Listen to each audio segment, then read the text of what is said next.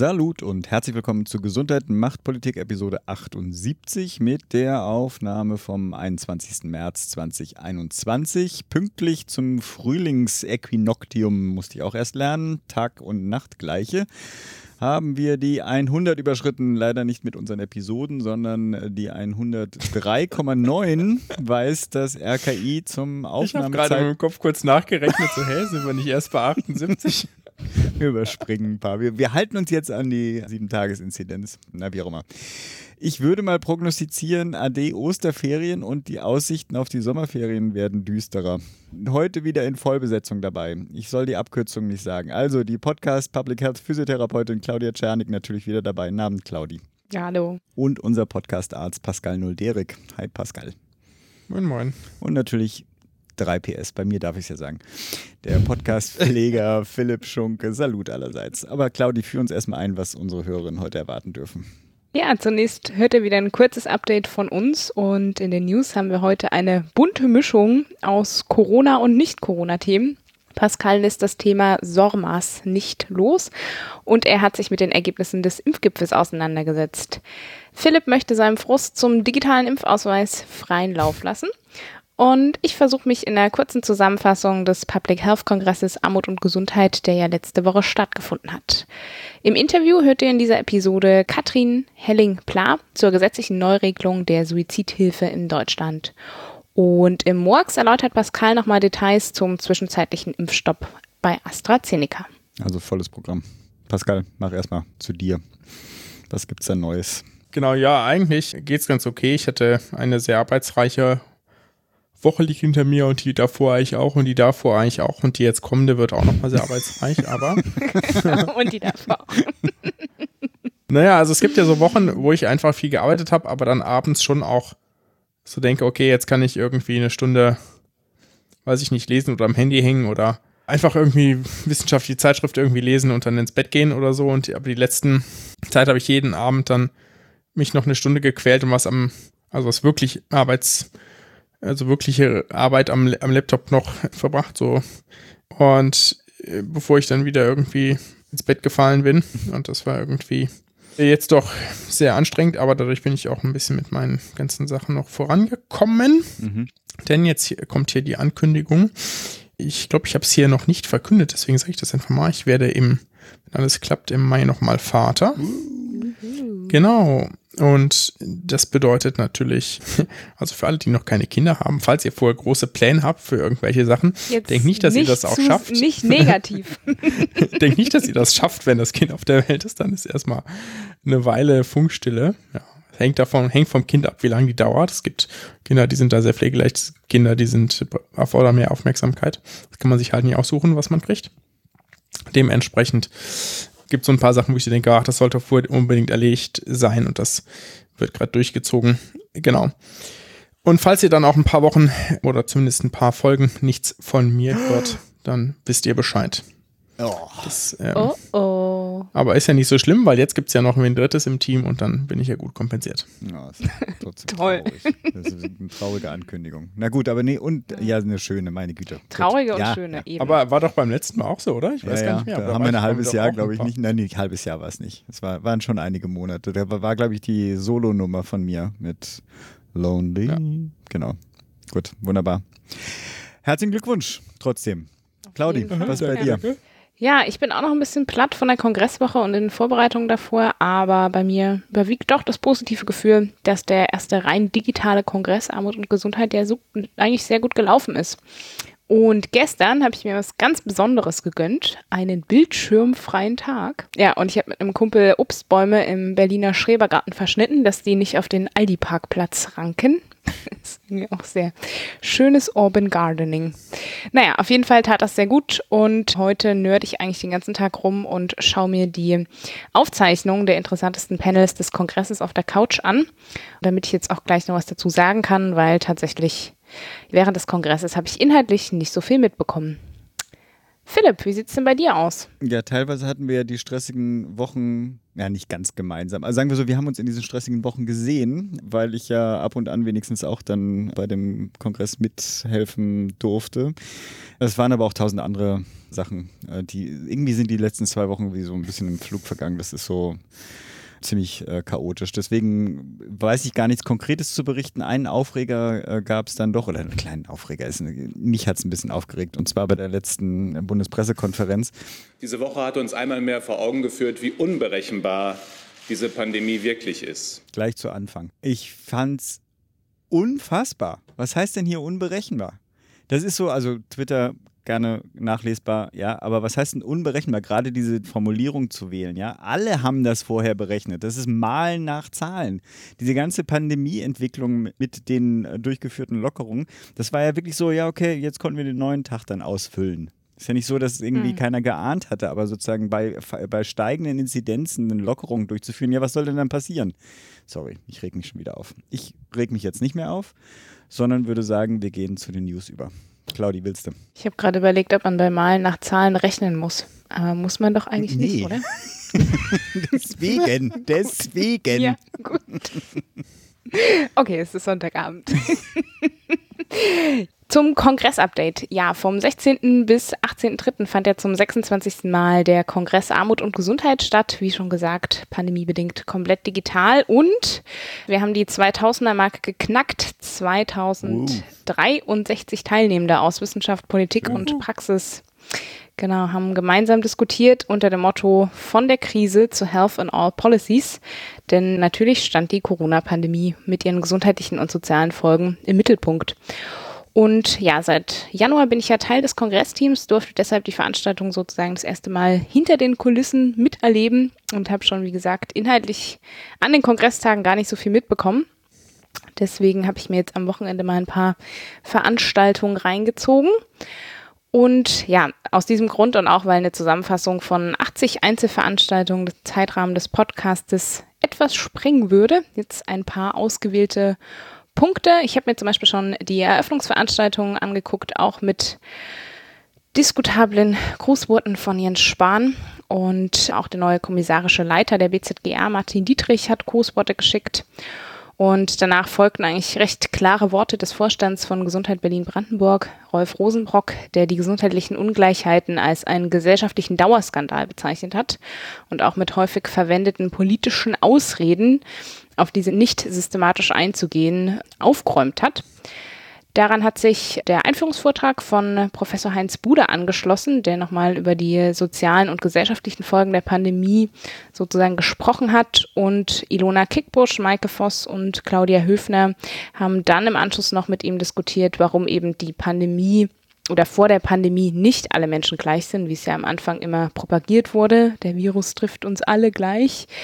Denn die Daten zeigen eben eindrücklich, dass es verschiedene Expositionsrisiken für eine Infektion gibt. also insbesondere auch natürlich hohe Infektionsraten bei Gesundheitspersonal, aber eben auch Vorerkrankungen und die gesundheitliche Versorgung eine entscheidende Rolle spielen. Und ich fand eigentlich Rolf Rosenbrocks ja, Worte dafür sehr treffend. Die Ungleichheiten der Pandemie wachsen im Humus der bereits bestehenden Ungleichheiten. Mal ein schönes anderes Bild als ich konnte die Brenngläser sonst zählen. Brennglas, ja. Seit, keine Ahnung, Mitte letzten Jahres irgendwie inflationär in der Diskussion sind. Mhm. Gut, sorry, weiter. Ja, für mich ein weiterer Höhepunkt oder auch ein Höhepunkt des Kongresses war die Vorstellung des Eckpunktepapiers des Zukunftsforums Public Health mhm. mit der Public Health Strategie für Deutschland, war ja lang erwartet. Das wurde Anfang letzter Woche veröffentlicht und in einem eigenen Panel auf dem Kongress auch schon mit Bundespolitikerinnen diskutiert. In einem über dreijährigen Bearbeitungsprozess ist das unter Beteiligung von Akteuren aus Public Health und verwandten Bereichen entstanden. Und nun wurden zehn Eckpunkte in einer Kurz- und Langfassung vorgelegt. Ich würde vielleicht sagen, wir kürzen hier mal ab, denn die Papiere sind beide öffentlich. Der Link dazu ist in den Show Notes und genau, also liest euch gern die Vorschläge für die Entwicklung einer Public Health Strategie des Zukunftsforums Public Health da durch. Genau, ja, für mich ein besonders ergreifender Moment war das Fachsymposium in Gedenken an Thomas Lampert, mhm. der, wie das Deutsche Ärzteblatt getitelt hat, Gesundheitsforscher mit Leidenschaft, ist nämlich im letzten Jahr nach einer kurzen, sehr schweren Erkrankung im Alter von nur 50 Jahren verstorben. Und er hat in über 160 Publikationen, die er unter anderem während seiner langjährigen Tätigkeit am Robert Koch Institut veröffentlicht hat, präzise aufgezeigt, wie tiefgreifend die soziale Ungleichheit von Gesundheit und Krankheit in Deutschland ist. Und in dem Symposium würdigen Kolleginnen und WegbegleiterInnen sowohl sein fachliches als eben auch sein menschliches Dasein. Mhm. Und ihm wurde sozusagen posthum noch der Carola Goldpreis für gesundheitliche Chancengleichheit verliehen. Ich hm, spoiler schon mal eine sehr, ja, eine sehr, sehr emotionale Veranstaltung auf jeden Fall. Genau, und die Veranstaltungen, die aufgezeichnet wurden, werden wir nach einer kurzen Durchsicht in den kommenden Wochen auch hochladen. Für registrierte Teilnehmende sind diese dann noch zwei Monate auf der Kongressplattform auch einsehbar. Mhm. So, wenn ihr das jetzt hört, das ist ja schon Anfang der Woche, dann ist möglicherweise die schöne Runde der Ministerpräsidentenkonferenz oder wie es offiziell heißt, Videokonferenz der Bundeskanzlerin mit den Regierungschefinnen und Regierungschefs der Länder. Finde ich eigentlich ja, fast noch schöner. Das ist genauso wie Kreisimpfzentrum. zu Ende. Und es gibt jetzt ja nicht so ganz überraschend für uns alle, wo wir schon die 103 gefeiert haben, eine äh, Verlängerung des Lockdowns. Und wenn Sie sich nicht noch umentschieden haben mit den Informationen, dann erstmal bis zum 18. April. Was ich relativ mhm. bemerkenswert finde, ist, dass drin steht, dass Sie sich am 12. April erneut beraten wollen. Das sind nämlich nicht wie sonst, oder wie ich, ich hatte es immer so wahrgenommen, dass es ungefähr vier Wochen Schritte sind. Aber das werden jetzt ja nur drei Wochen, bis Sie sich wieder beraten. Ja, nach Ostern wahrscheinlich vielleicht, um die ja, Folgen genau. der OsterurlauberInnen abzuschätzen. Das wäre eine Möglichkeit, genau. Und was sie natürlich schreiben, die, was, was aber tatsächlich bemerkenswert ist, dass sie nochmal in Punkt 2 explizit nochmal darauf hinweisen müssen, dass diese Notbremse, die vereinbart wurde, auch wirklich zu ziehen ist, muss konsequent umgesetzt werden. Haben wir ja schon gesehen, wie das in einigen Aha. Regionen exzellent geklappt hat. Und dann gibt es noch weitere verbindliche Schritte wie Ausgangsbeschränkungen. Da haben sich jetzt schon einige darüber aufgeregt, was ich nicht so ganz verstanden habe, weil das hatten wir doch schon in hm. verschiedenen Bundesländern. Finde ich jetzt irgendwie nicht so ganz überraschend. Genau, keine weiteren Öffnungsschritte, soweit nicht so überraschend. Dann wurde explizit natürlich die Osterreisetätigkeit aufgegriffen, ja. Möglichst äh, soll man darauf verzichten. Und es gibt eine Quarantänepflicht für einen Zeitraum von zehn Tagen nach Rückkehr, Egal wenn sich wohin. das so durchsetzt. Also auch aus für die Leute. Aus ausländischen Risikogebieten, ja. ja. Und dann sozusagen Vorzeigebeendigung halt eben mit Test fünf Tage nach Einreise. Was ich relativ schwierig finde, ist, dass bei Unternehmen wieder nichts Starkes drinsteht, außer dass die sozusagen bitte äh, entsprechend testen sollen. Ja. Mhm. Ähm, stattdessen werden dann wohl doch wieder Bildungseinrichtungen geschlossen. Ich weiß auch gar nicht, ob ich das jetzt dann sozusagen mit, dass es absehbar ist, dass wir quasi das gesamte Lehrpersonal ja demnächst durchgeimpft haben werden. Zumindest alle, die wollen und können ich das nicht dann vielleicht auch jetzt in diesem Fall eine nachvollziehbare Sache finde. Aber es ist natürlich trotzdem, trifft es wieder die, die am schwächsten sind, statt sozusagen den Teil der Wirtschaft zu, äh, auch nochmal drei Wochen zuzumachen, der wirklich die ganze Zeit Sachen am Laufen hält. Mhm. Und ähm, abgesehen davon, dass ich das hier mit den mit den Osterurlauben jetzt so hoppla die hopp erzählt habe, waren das auch die wichtigsten Punkte, die ich jetzt hier raus kurz berichtwert finde. Alles weitere werden wir dann sehen oder werdet ihr schon wissen, wenn ihr diesen Podcast hört. Was gibt es denn Neues zu Sormas? Deinem Lieblingsprojekt? Ja. Sormas. Also, ich habe die, die Nachrichten gelesen. ich habe die Nachrichten gelesen dazu und habe mich kurz gefragt, ob ich mich entschuldigen muss für meinen Rant aus dem letzten Podcast und habe entschieden, nein, ich muss weiter ranten. Okay, Schimpfwortwarnung ja. ist ausgesprochen. genau. Nee, ganz so, ganz so ist es nicht, ja. Es gab noch mal ein bisschen mehr Recherche und das ist ja auch total gut, warum die Gesundheitsämter denn nicht flächendeckend SORMAS nutzen, ja, und was sozusagen die Probleme sind. Und dass das eine Menge Gesundheitsämter installiert haben, soweit so gut, ja. Und dann arbeiten aber davon nur 90 tatsächlich mit der Software. Ich glaube, das irgendwie sowas in der Richtung hatten wir beim letzten Mal auch, ja. Mhm. Und jetzt ähm, wird da eine Person zitiert, den wir hier auch schon mal im Podcast hatten, glaube ich, und den ich zufälligerweise zumindest auch ein bisschen kenne. Peter Tinnemann, oh ja. der Leiter des mhm. Gesundheitsamt Nordfriesland, den ich jetzt zumindest mal als sehr kompetent einschätzen würde. Ja, jetzt also nicht die größte Schnarchnase hier in Deutschland, ja. Und er sagt, er schafft es nicht, sowas zum Laufen zu bekommen, auch nicht mit seinem jungen, computeraffinen Team. Ich zitiere, wir würden Sommers gerne nutzen, aber wir sind ein Gesundheitsamt, kein Softwarehaus und es fehlt an der Schnittstelle. Ja, wir brauchen Spezialisten, die uns begleiten und Fragen schnell beantworten. Ähm, würde man doch denken, naja, wenn man das jetzt in, nehmen wir mal an, 40 hatten es vielleicht vorher schon, also in 360 Gesundheitsämter neu ausrollen will, mhm. dann wäre das ja eine sinnvolle Sache, das auch zu machen. Aber es gibt nur fünf Ansprechpartner vom Zentrum und die Sommers-Hotline für 400 Ämter ist nur mit einer einzigen Person besetzt. Da fragt sich doch echt, Leute, wir hatten das Konzept erarbeitet. Ja, das Bundesgesundheitsministerium hat irgendwie kein Konzept erstellt, zumindest ist das der Vorwurf, der hier aufgestellt wird, ja. Auch andere Leute, die sozusagen Gesundheitsämter dabei begleitet haben, sagen, naja, das ist halt eigentlich, wenn du so ein Rollout planst, das kennst du von jedem anderen Software-Update irgendwie in einem größeren Konzern, dann schwirren da Leute aus, ja. Wir haben mal in meinem Krankenhaus irgendwie so eine elektronische Gesundheitsakte quasi eingeführt, also eine Patientenkurve, ja. Da hatten, da wurden studentische Hilfskräfte, die daran vorgeschult waren, dafür bezahlt, dass die die Nachtschicht begleitet haben. Ja, die haben dann einfach mhm. fünf Nachtschichten bezahlt bekommen.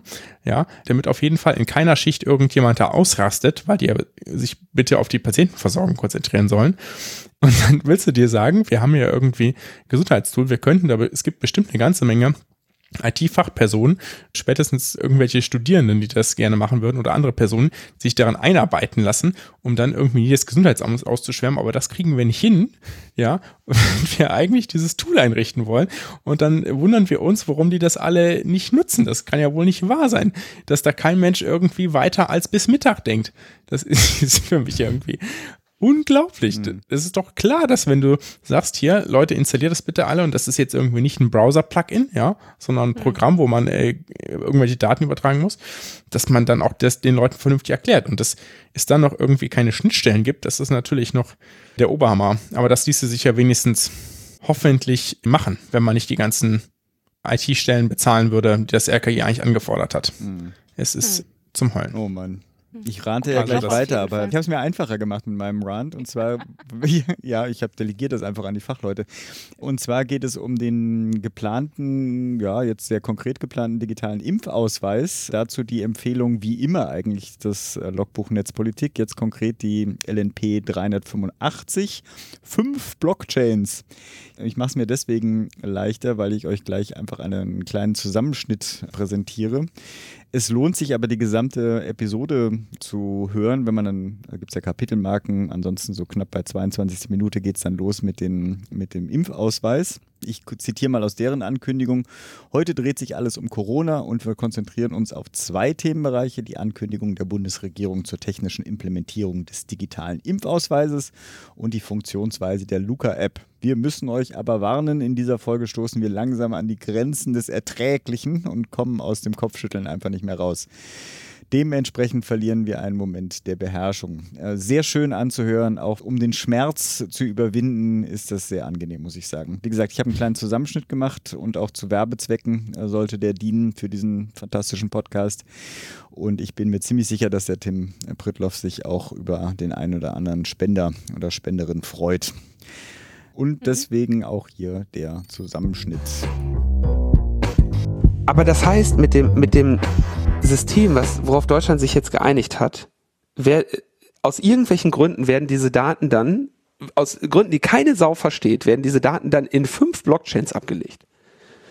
Also eine hätte gereicht und selbst die würdest du nicht brauchen. Erst recht nicht, wenn du trotzdem einen zentralen oder auf mehrere Server verteilte Filternodes fragst, steht das in der Blockchain drin? Äh, hast du auch noch gar nicht erwähnt. Also wir reden ja davon, man, man bringt sozusagen seinen, in Anführungsstrichen, Beweis, seinen Impfbeweis mit in Form eines QR-Codes. Wir alle wissen, Menschen können QR-Codes nicht lesen. ja, man tut das dann mit so einem Handy. Mhm. So, was ist jetzt der normale Use Case? Der normale Use Case ist, du scannst dieses Ding, dann kommt da so eine Webseite hoch und sagt, hallo, hier Corona-Testüberprüfung, hier die Daten, die da äh, stehen, alles super, klick mal auf Verify, dann blinkt die kurz grün und fertig. So. Mhm. Ja, wenn ich jetzt aber nicht ubirch.de da reinschreibe, sondern ubrich.de oder bricho.de oder keine Ahnung, irgendein Scheißdreck, ja, und ich baue mir einfach auf meinem eigenen scheiß kleinen Webserver exakt genau dieselbe Webseite nach, die, wenn du auf Verify draufklickst, einen grünen Button macht. Das merkt kein Schwein. Also das ist einfach so was von lächerlich. Wie kann man auf so einen Kack kommen? Fünf Blockchains. So, du brauchst keine Blockchain. Du brauchst keine.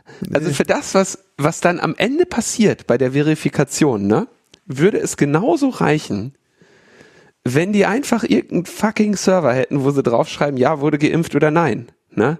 Äh, da brauchen sie nicht noch hinten fünf Blockchains dran. Das ist völlig, völlig irrelevant. Es ist völlig irrelevant. Es ist, du kannst nicht so weit, also es ist Problem nicht verstanden. Problem Impfausweis nicht verstanden, Problem Blockchain nicht verstanden und das gleich fünfmal hintereinander.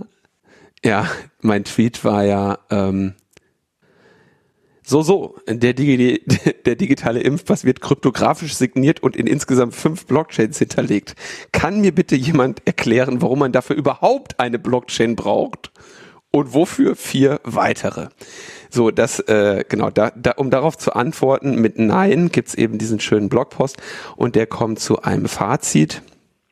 Vor dem Hintergrund der mit Hochdruck vorangetriebenen selbstsouveränen Identitäten ist es unlogisch, für Impfzertifikate auf eine Lösung zu setzen, die erstens sich an keinen semantischen Standard hält, zweitens jedem Verifier, also der Prüferin, eine unnötige Menge an privaten Informationen offenlegt, drittens Daten unnötigerweise auf obskuren Blockchains verankert, viertens auf proprietäre Lösungen zur Arztidentifikation angewiesen ist, ähm, fünftens, sich an keine Regeln internationaler Oper Interoperabilität hält und sechstens, zur Überprüfung der Identität des Nachweisenden weitere analoge Merkmale zwingend voraussetzt. Ja, es reiht sich wunderbar ein in, in, die, in meine neuen, meine neue Hoffnungslosigkeit. ich muss, also Twitter ist, Twitter zu diesen fünf Blockchains ist äh, wirklich ein Traum, ne? Also kann ich, kann ich nicht anders sagen. Ich fand auch deinen Tweetstorm, also Tim hatte heute auch so einen Meltdown ja, weiß nicht, ob ich jetzt den ganzen Thread vorlesen muss. Worauf wolltest du jetzt hinaus? Ich bin ja eigentlich Berufsoptimist, aber langsam kriege ich das Gefühl, dieses Land kriegt einfach die Kurve nicht mehr. Das führt jetzt vielleicht etwas weit, aber es ist ja nicht so, als ob uns der ganze Scheiß nicht schon seit Jahren von anderen vorgeführt wird, wie es geht. Trotzdem scheint immer alles in der Wozu braucht man das alles Wolke und dem das ist aber zu teuer Nebel und den haben wir ja noch nie so gemacht, Dunst eingehüllt zu sein. Und jetzt kommt mein Lieblingstweet. Möchtest du den sagen? Nee, sag mal du. Aber jetzt irgendwann kommt dann einer und sagt, jetzt wird alles geil. Jetzt haben wir das verstanden. Und jetzt haben wir fünf Blockchains an den Start gebracht. Und ich will mich einfach nur noch ritzen. Genau, und den äh, Link äh, erzählt ja an einer Stelle, dass man sich auch gerne die eigenen QR-Code zur Zertifizierung äh, einer äh, durchgemachten Impfung äh, ausstellen kann. Wunderbares Ding, impfausweis.net, Link kommt in die Show Notes. Ein wunderbares Projekt, da schreibt man einfach seine Details rein und generiert einen QR-Code. Wenn jemand anders den scannt, kommt man auf eine wunderschöne äh, Seite, die einem äh, darstellt, dass man doch auch geimpft ist. Also das Problem der QR-Code-Lösung wird da nochmal ein bisschen plastischer. Ein letztes Zitat, auch da habe ich es mir einfach gemacht, weil warum selbst Gedanken machen, wenn das kompetentere Leute besser zusammenfassen können, von Pavel Richter, der frühere Geschäftsführer von Wikimedia Deutschland. Der wurde noch deutlicher, sagt, absolut unglaublich. Der digitale Impfnachweis wird tatsächlich mit Blockchain-Quatsch verteuert, schrieb Richter. Ich fasse es nicht, dass dieses digitale Äquivalent zur Homöopathie immer und immer wieder von der Politik wiederbelebt wird. Wie auch immer, das glaube ich fasst gut zusammen, was ich von dem geplanten digitalen Impfausweis halte und übergebe wieder an dich, Pascal. Ja, danke, genau. Kommen wir mal zu irgendwas, was auch ein bisschen positiv ist. hey, wir Wollten wir nicht mal Good News einbauen? Irgendwie ja, ein bisschen positiv. Die Impfung, ja, es gibt natürlich jetzt auch hier wieder große Diskussionen. Wir reden noch nicht über AstraZeneca, kommt noch, kommt später, keine Sorge, es gibt Kapitelmarken, wenn ihr direkt weiter schlechte Nachrichten hören wollt. Nein, das ist eigentlich auch eine ganz okay Nachricht. Es gab den Impfgipfel und der hatte sich ja verzögert auf Freitag und da gab es mehrere gute, teilweise auch schon bekannte Nachrichten, dass es jetzt gerade praktischerweise eine zusätzliche Impfdosen von BioNTech gibt, die auch an Deutschland gehen. Es war auch diskutiert worden, dass nur in andere EU-Länder zu geben, weil sich bestimmte EU-Länder im Rahmen ihrer, also quasi die EU hat ja eingekauft und dann gesagt, hier, wer möchte denn was davon haben? Und durften die Länder sagen, ich hätte gern so und so viel davon und so und so viel davon. Und wenn jetzt Länder gesagt haben, nee, ich will aber gar nicht das, was mir nach meinem Bevölkerungsanteil an BioNTech zustehen würde, möchte ich gar nicht alles haben, weil mir das zu teuer ist. Das kostet ja deutlich, deutlich, deutlich mehr als äh, AstraZeneca. Ich glaube so äh, Faktor 10 ist es nicht, aber Faktor Knapp 7 dran, oder ja, so. ja. Hm. Also schon deutlich teurer pro Dosis. Und es gibt ja Länder in der EU, die haben jetzt nicht ganz so viel Geld. Und dann jetzt aber natürlich die gleichen Probleme mit dem AstraZeneca-Impfstoff wie andere. War überlegt worden, sozusagen das auszugleichen und denen dann entsprechend mehr das weiterzuliefern. Da hat sich jetzt aber offenbar die Position durchgesetzt, dass einfach alle ein bisschen mehr kriegen, entsprechend Bevölkerungsschlüsse. Das bedeutet für Deutschland auch irgendwie eine halbe Million mehr Dosen, ne? So Pi mal Daumen. Und die gehen teilweise an Hausärzte, sowie in Gebiete mit hoher Inzidenz beziehungsweise mit hohen Variants of Concern. Und das ist soweit, glaube ich, auch erstmal eine ganz gute Taktik. Erklärt auch, warum der Saarland aktuell seine Impfquote so stark steigert, weil die einfach mehr Impfstoff kriegen.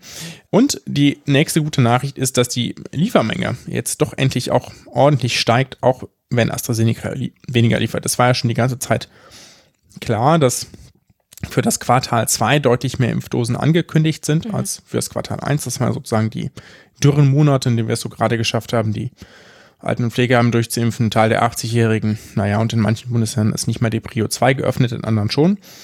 Und ähm, jetzt ist es aber so, dass wir deutlich mehr Impfstoff erwarten können, auch wenn jetzt die Astra-Menge sinkt und zwar in einem Maße, das tatsächlich relevant ist. Ja, es war ja, äh, es gab viele Hoffnungen, dass sozusagen, oder äh, aus meiner Sicht unbegründete Hoffnung, dass diese Lieferungen sich durchgehend auf das zweite Quartal verteilen würden. Das war natürlich eher abzusehen, dass das dass die Steigerung sozusagen weiter anwächst. Ja, also wir werden die ersten Aprilwochen noch nicht ganz so viel mehr haben und dann aber Ende April und dann im Mai hoffentlich weiter sehr viel mehr zur Verfügung haben.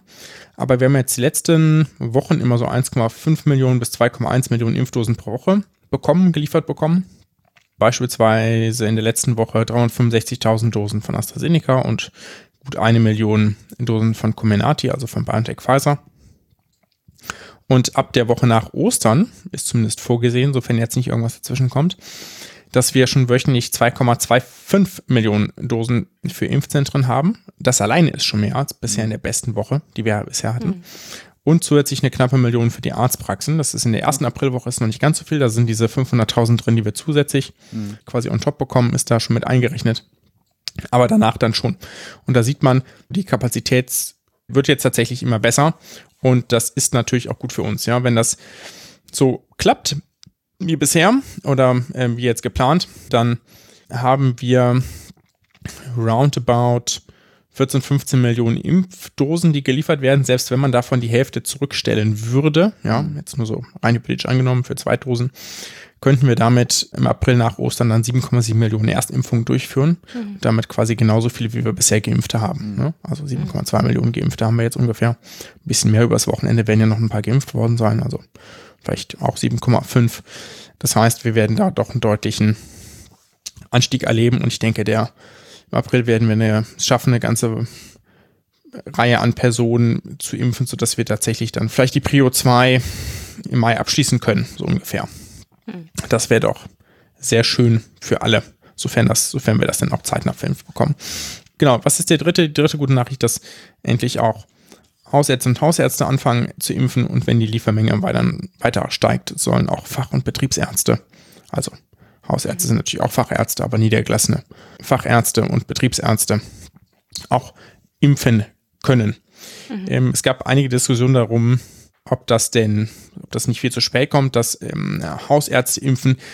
Ich habe da auch nur so ein bisschen gedacht, naja, es gibt ja schon auch einige Gruppen, die sich nicht erreichen lassen durch Impfzeichen, so zum Beispiel alle 80-Jährigen oder über 80-Jährigen, die zu Hause leben, aber quasi nicht mehr mobil sind, ja, oder von niemandem gebracht werden können. Ne?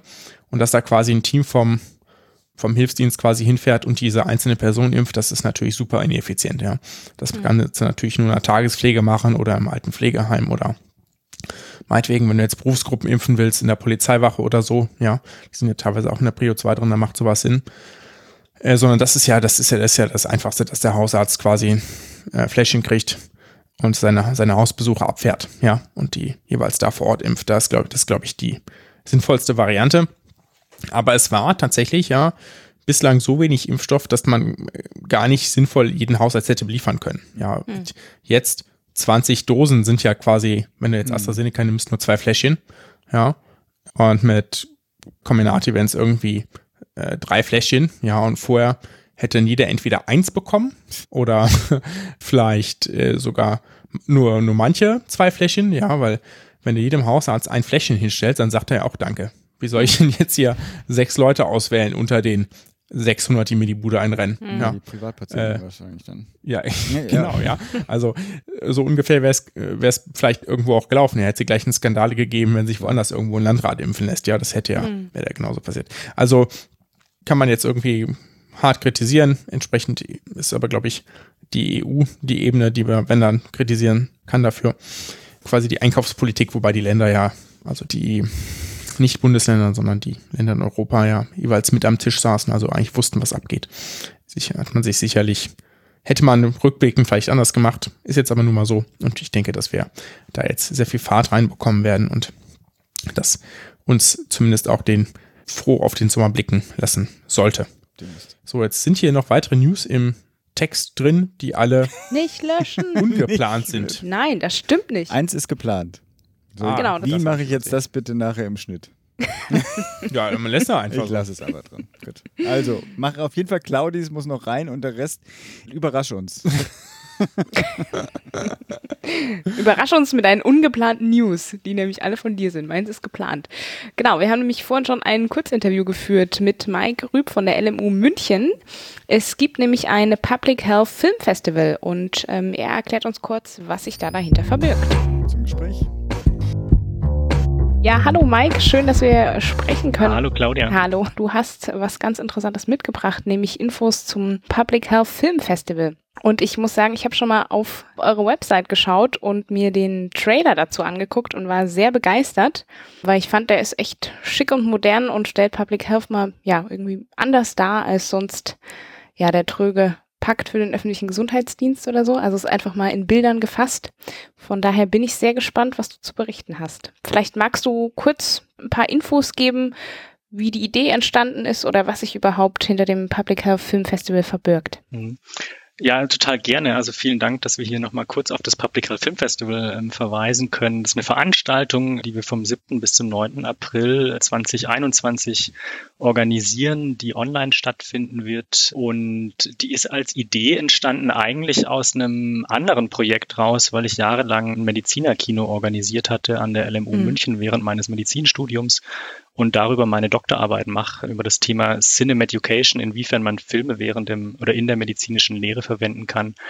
Und dann gab's eine Ausschreibung letztes Jahr, eigentlich kurz vor Corona oder wie am Anfang von Corona, von der Hochschulrektorenkonferenz zu den kleinen Fächern. Was mir bis zu dem Zeitpunkt auch noch nicht bewusst war, ist, dass Public Health ein kleines Hochschulfach ist. Und wir haben uns mit dieser Idee des Public Health Film Festivals beworben und haben tatsächlich auch die Gelder zur Verfügung gestellt bekommen vom Bundesministerium für Bildung und Forschung und von der Hochschulrektorenkonferenz und dürfen jetzt im April dieses Filmfestival organisieren. Ja, cool. Und Public Health und Film, irgendwie äh, klingelt es da bei mir noch nicht so richtig. Also welche Filme erwarten uns denn? Sind die, stehen die schon fest? Mhm. Also wir werden insgesamt vier Filme zur Verfügung stellen. Auf den einen bin ich besonders stolz. Das ist El Susto von Karen Akins. Da haben wir sogar die Deutschland-Premiere. Das ist ein Film, der bisher in Deutschland mhm. noch nicht gezeigt wurde. Das ist eine Dokumentation, die über die Zuckergetränkeindustrie in Mexiko äh, geht. Mhm. Und Süßgetränke sind oder waren zu dem Zeitpunkt, als der Film gedreht wurde, in Mexiko leichter zugänglich als sauberes Wasser. Diabetes Typ 2 kam oder kommt auch immer noch gehäuft vor und ein großer Teil der Bevölkerung, der kannte einfach die Ursache nicht und wusste einfach nicht, dass es mit den Süßgetränken zusammenhängt. Und es mhm. geht in dem Land sogar so weit, dass Cola irgendwo auch ein fester Bestandteil der mexikanischen Kultur ist ein mhm. eigentlich auch krasses Beispiel, auch dass Colaflaschen an Todestagen von verstorbenen Angehörigen an deren Grab gebracht werden. Und aus meiner Sicht ist es so mit einer der spannendsten Public Health Filme oder Global Health Filme der letzten Jahre, der ganz gut zeigt eigentlich, dass man von unterschiedlichen Expertisen aus den unterschiedlichen Politikbereichen, Wissenschaftsbereichen und Gesellschaftsbereichen eigentlich Infos braucht oder die Expertise braucht, um Public Health Probleme anzugehen. Mhm. Und werden die Filme einfach nur so gezeigt oder gibt es da auch noch eine Möglichkeit der Diskussion im Anschluss oder im Vorfeld? Also die Filme kann man sich online kostenfrei anschauen ab dem 1. April und wir mhm. haben zu allen drei Themen, die wir haben, also wir haben jetzt einmal diesen El Susto-Film, dann haben wir nochmal einen zweiten Film zu Planetary Health, also zur Klimakrise und Gesundheit und dann mhm. nochmal zwei Kurzfilme zu Public Mental Health und Einsamkeit. Und zu allen diesen drei Themenkomplexen haben wir nochmal online so Zoom-Diskussionen, die am mhm. 7., 8. und 9. April jeweils von 19 bis 20 Uhr stattfinden werden. Okay, und wenn ich daran teilnehmen will, gehe ich auf die Website oder wie funktioniert das? Mhm, genau, also wenn du teilnehmen willst, gehst du einfach auf phff.de. Packen wir auch in die Show Notes, genau. Ah, super. Und da wird dann auch das Programm veröffentlicht sein und man kann sich dann schon mal für die Zoom-Diskussion einfach anmelden und wenn man den Film mhm. anschauen mhm. möchte, dann einfach ab dem 1. April auf die Webseite gehen und das sollte alles selbsterklärend sein. Okay, das heißt, die Filme kann ich mir anschauen, wann ich will und die Diskussion dafür stehen feste Zeitfenster. Mhm. Genau, also dadurch, dass es jetzt eben aufgrund von Corona online stattfinden hm. muss, hat man die Möglichkeit, das über so, so oder dann zu streamen, wenn man es gerne hätte. Hm. Ja, cool, das klingt mega spannend. Ich würde sagen, ich gehe mir schon mal Popcorn kaufen und ja, gut, da sind wir wieder bei Public Health. Ich gehe mir Gemüsechips kaufen und ähm, ja, bin total gespannt, die Filme zu schauen und freue mich drauf. Danke. Dankeschön, ich freue mich so drauf. Tschüss. So, jetzt darfst du.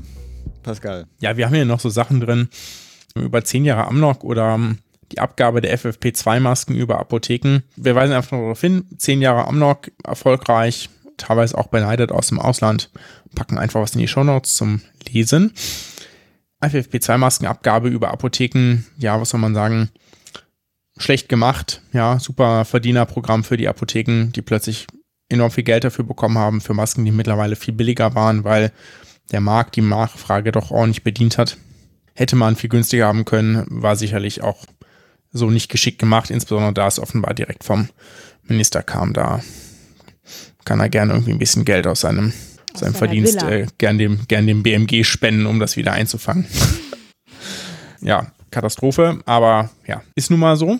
Da will ich gar nicht so lange drauf eingehen. Diese Maskenaffäre, ne? Ich kann mich gut erinnern, dass ich beim letzten Mal gesagt habe, da haben wir, ich weiß gar nicht, ob das auch drin geblieben ist in der Episode, ich habe sie ehrlich gesagt nicht gehört, dass wir da angefangen haben mit äh, Nüsslein gesagt haben, ja, ja, ja, ja heute wissen wir ja noch gar nicht so richtig, ja, was damit ist. Vielleicht lassen, vielleicht erzählen wir dazu lieber nichts. Wer weiß, ob das denn alles so richtig ist und was da noch alles kommt. Und es kam jetzt ja doch einiges, um das, um das ganz vorsichtig auszudrücken.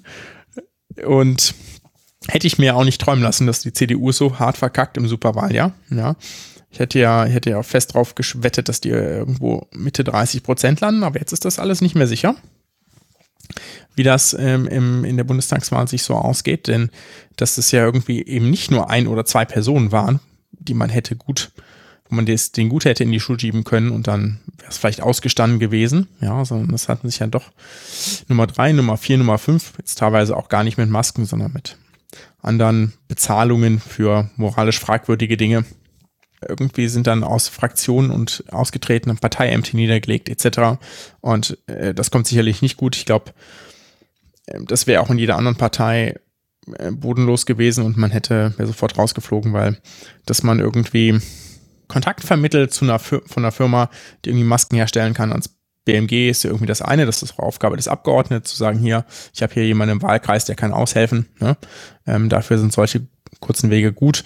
Was aber nicht geht, ist dafür dann entsprechend Provision in äh, unanständiger Höhe einstreichen, Provision überhaupt einstreichen natürlich, ja. Mhm. Nur die Höhen waren jetzt hier nun mal auch irgendwie exorbitant hoch, ja. Wenn man das gerne machen will und einem die Macht ähm, nicht ganz so wichtig ist, dann soll man halt lieber in die Wirtschaft gehen da kann man solche hohen Provisionen für irgendwelche Vermittlungen verlangen, aber in der Politik ist das.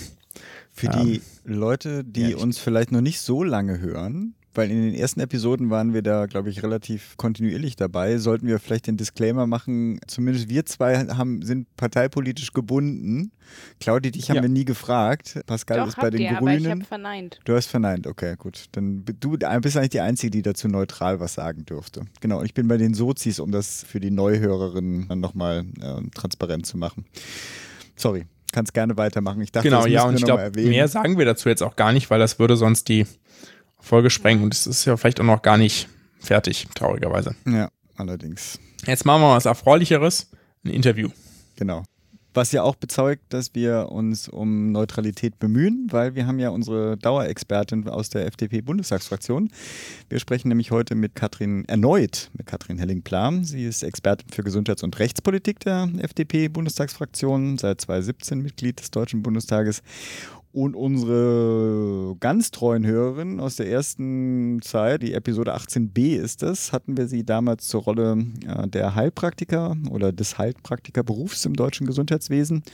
Und dann im letzten Jahr, Episode 62, da hatten wir auch schon mal das gleiche Thema aufgegriffen wie heute, nämlich die Sterbehilfe. Und Anlass für dieses neue Gespräch ist ihr, in Anführungsstrichen, interfraktioneller Gesetzentwurf zur Regelung der Suizidhilfe. Wenn ich sage ihr, ist das genauer genommen, also ist sie das selbst, ja, aber dann auch äh, Lauterbach, SPD, Petra Sitte, Linke, Sven Schulz, SPD und Otto Fricke von der FDP, die gemeinsam diesen Entwurf auch im Januar, Ende Januar in der Bundespressekonferenz vorgestellt hatten. Und jetzt auch genug der Vorrede und ab zu Gespräch.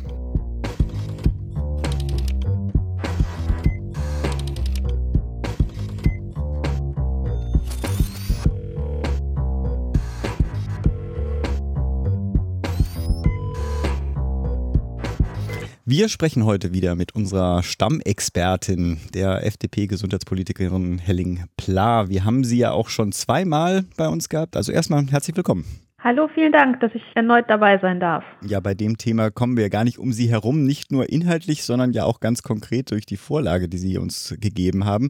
Aber bevor wir zu Ihrem Gesetzesvorschlag kommen, zunächst erstmal, worüber sprechen wir überhaupt, beziehungsweise warum ist die eine Neuregelung der Suizidhilfe überhaupt erforderlich?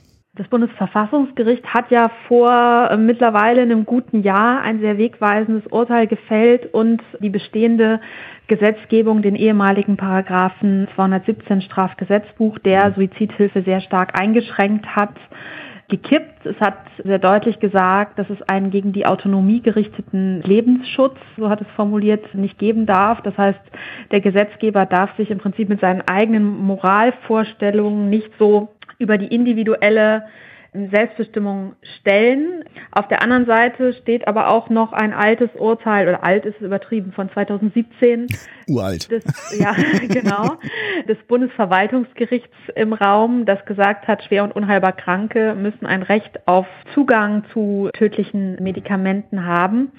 Und ja, jetzt ist es so, jetzt besteht im Prinzip ja trotz des Urteils des Bundesverfassungsgerichts noch erhebliche Rechtsunsicherheit für die Betroffenen. Sowohl für diejenigen, die Suizidhilfe in Anspruch nehmen möchten, als auch für diejenigen, die sie leisten möchten. Da spielt das ärztliche Berufsrecht, das ja immer noch Verbote ausspricht rein. Die Betroffenen wissen nicht so direkt, wo sie sich hinwenden sollen. Verschreibung tödlicher Medikamente für selbstbestimmt Handelnde gibt es auch immer noch nicht. Und ähm, ich finde, dass es das Recht auf selbstbestimmtes Sterben eben nicht nur auf dem Papier geben darf und wir Betroffenen nicht weiter irgendwie ins, also wir, wir haben eine klare Rechtslage und wir sollten die Betroffenen nicht weiter ins Ausland verweisen auf unsicherere oder schmerzhaftere Methoden. Und auf der anderen Seite hat das Bundesverfassungsgericht auch klar gesagt, dass wir als Gesetzgeber durchaus auch ein Schutzkonzept auflegen können, um eben sicherzustellen, dass Personen, die Suizidhilfe in Anspruch nehmen, auch selbstbestimmt Mhm. handeln. Und mit so einem Schutzkonzept kann man natürlich irgendwie mit, mit gut zugänglichen Beratungsmöglichkeiten und Möglichkeiten auch an die Medikamente zu kommen, eventuell entstehende dubiose Angebote direkt verdrängen. Dann habe ich dann doch eine Nachfrage gerade nochmal. Entschuldigung, Pascal, ich wollte das eigentlich an Ihnen gerade übergeben. Die Handlungsweise von Gesundheitsminister Spahn war ja schon vorher fragwürdig. Jetzt ist ja eigentlich durch die Entscheidung des Bundesverfassungsgerichtes die nochmal konterkariert worden oder es gab Gegenwind. Hat sich da irgendwas getan? Auf Exekutivseite vom Gesundheitsminister? Ja, ich glaube schon, dass der Minister das Urteil gelesen und über die Zeit auch verstanden hat, zumindest im Ansatz.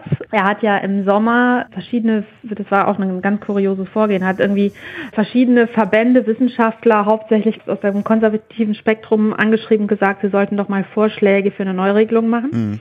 Auf jede kleine Anfrage von mir hat er gesagt, naja, eine Neuregelung müsse aber aus der Mitte des Parlaments kommen. Als Ministerium würde man sich da raushalten. Und diese Stellungnahmen, warum er die angefordert hat, weiß dann eigentlich so direkt keiner, weil uns Parlamentariern wollte er sie nicht zugänglich machen, da hat er gesagt Datenschutz. Insofern, also äh, was er so sagt, lässt schon einen Schluss darauf zu, dass er weiß, dass er um das Urteil ähm, irgendwie nicht drumherum kommt. Mhm. Aber was da jetzt am Ende kommen wird von seiner Seite, ist ein bisschen ungeklärt. Wir haben ja jetzt, da kommen wir wahrscheinlich gleich noch zu, mhm. Initiativen aus der Mitte des Parlaments und meine Hoffnung ist, dass er sich jetzt vielleicht einfach raushält. Sehr schön.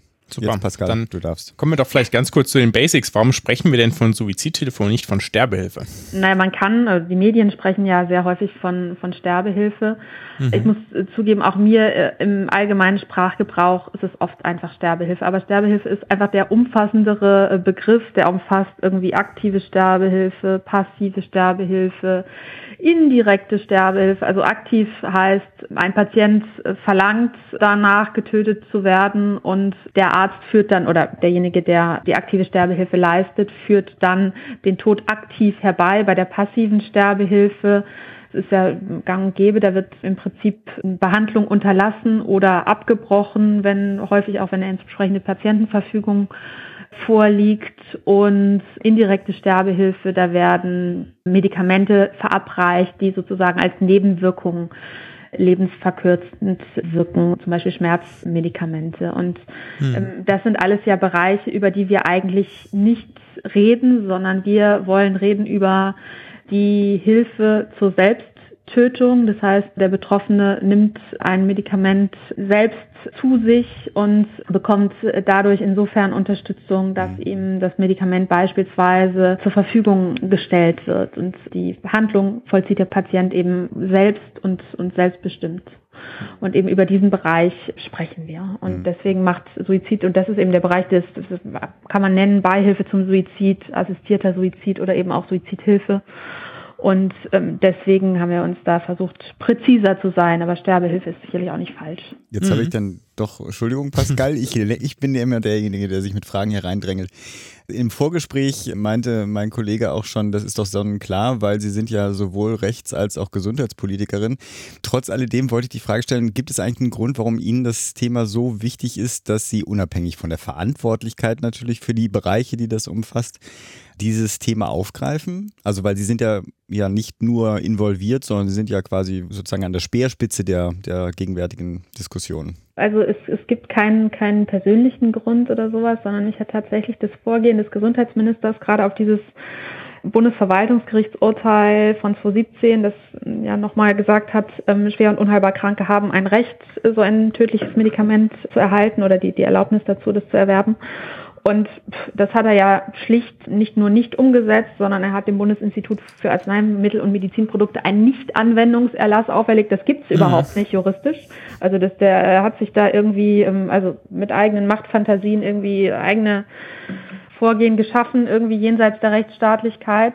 Die Betroffenen äh, sind hingegangen und haben dann alle Anträge an das äh, Bundesinstitut für Arzneimittel und Medizinprodukte gestellt. Da sind dann irgendwie Showprüfungen gelaufen, also die, die einzelnen Verfahren wurden geprüft, die haben Gutachten beigebracht, aber von vornherein war eigentlich immer klar, der Nicht-Anwendungserlass zieht, das BfArM lehnt ab. Und ja, die, die Betroffenen wären dann auf den Rechtsweg verweisen gewesen. Der dauert aber natürlich irgendwie länger und vor dem Bundesverwaltungsgericht hätten sie dann wohl auch wieder Recht bekommen. Aber ich finde das einfach kein Umgang. Es ist unmenschlich, mit schwer und unheilbar Kranken in so einer Notlage sowas zu veranstalten. Und äh, das ist der Grund, warum ich mich so sehr aufgeregt und in dieses Thema eingefuchst habe.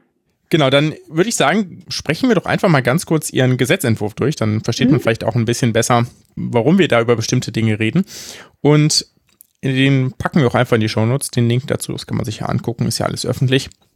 Und fangen wir vielleicht mal mit Paragraph 1 und 2 an. Also die finde ich auch sehr schön formuliert. So viel Wertung darf hier vielleicht an dieser Stelle auch sein.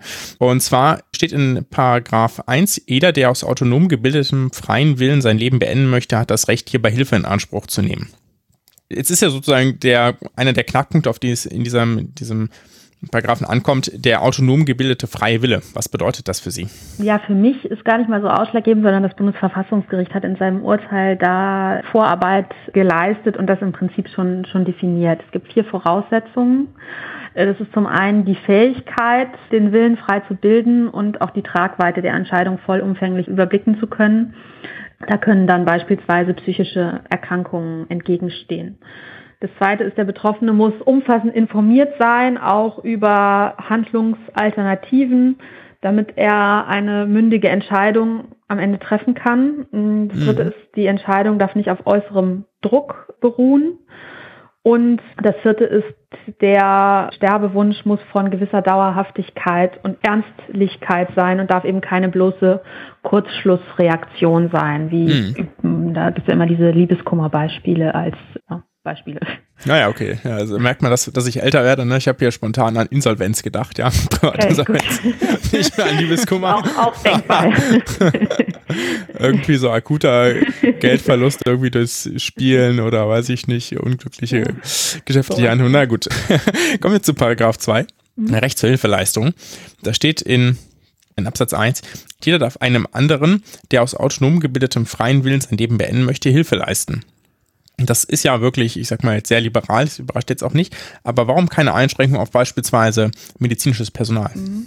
Ja, erstmal vielleicht, also es mag sehr weit klingen, aber es tritt ja wieder der autonom gebildete freie Wille desjenigen, der selbst sterben möchte, dazwischen. Das heißt, die Person muss schon mal selbstbestimmt handeln.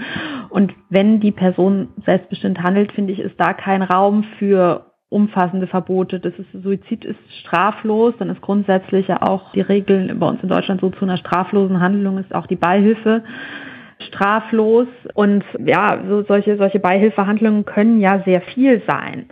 Also das kann ja schon irgendwie eine, eine Unterstützungshandlung sein. Irgendwie die Rechtsprechung sagt bei Beihilfe irgendwie Haupttat in irgendeiner Weise unterstützen durch die Hilfeleistung. Das heißt, da fragt sich dann schon, wenn man sagt, naja, es darf, also wenn man da Einschränkungen macht, wo soll es anfangen, wo soll es aufhören.